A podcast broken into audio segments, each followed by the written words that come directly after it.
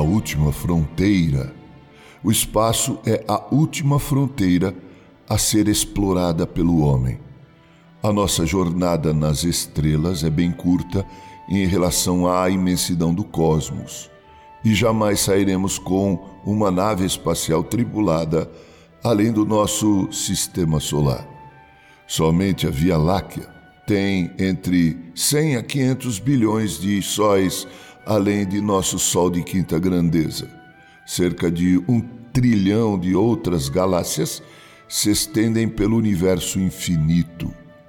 Em 1974, o programa espacial norte-americano enviou uma série de mensagens por meio de ondas de rádio que têm a velocidade da luz para um grupo esférico de estrelas conhecido como M13. 25 mil anos de jornada para chegar e o mesmo tempo para retornar à Terra, supondo haver vida inteligente. Dave Hunt, em seu livro Cosmos Criador e o Destino Humano, faz essa pergunta: Será que é racional nossa geração investir enormes quantias de tempo e dinheiro em qualquer coisa que não dê retorno durante os próximos 50 mil anos? O programa espacial tenta provar que a crença em Deus é uma hipótese desatualizada e desnecessária para explicar o que quer que seja. Richard Dawkins, ateísta, disse: Darwin explicou tudo sobre a vida na Terra. Ora, Darwin nada explicou acerca da vida, o que ela é, como ela se originou, o seu propósito, porque se acaba e se o seu término é o fim ou não, além disso se existe algo. Os evolucionistas rejeitam Deus como Criador e, sem explicação para a origem da vida, afirmam que ela surgiu de forma espontânea.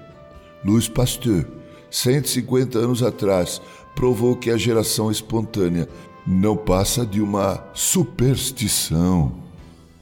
A lei da biogênese foi estabelecida como fato científico inviolável que a vida surge tão somente de outra vida.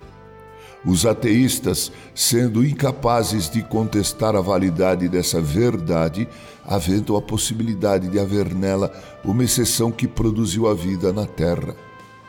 Obviamente, isso é irracional e nada científico, porque nunca houve prova de exceção nessa lei. O tal duelo perdido jamais foi encontrado por não existir, porque Deus colocou um abismo genético intransponível entre os animais e o homem. Texto de autoria do presbítero José Mauro Jordão. Com carinho, Reverendo Mauro Sérgio Aiello.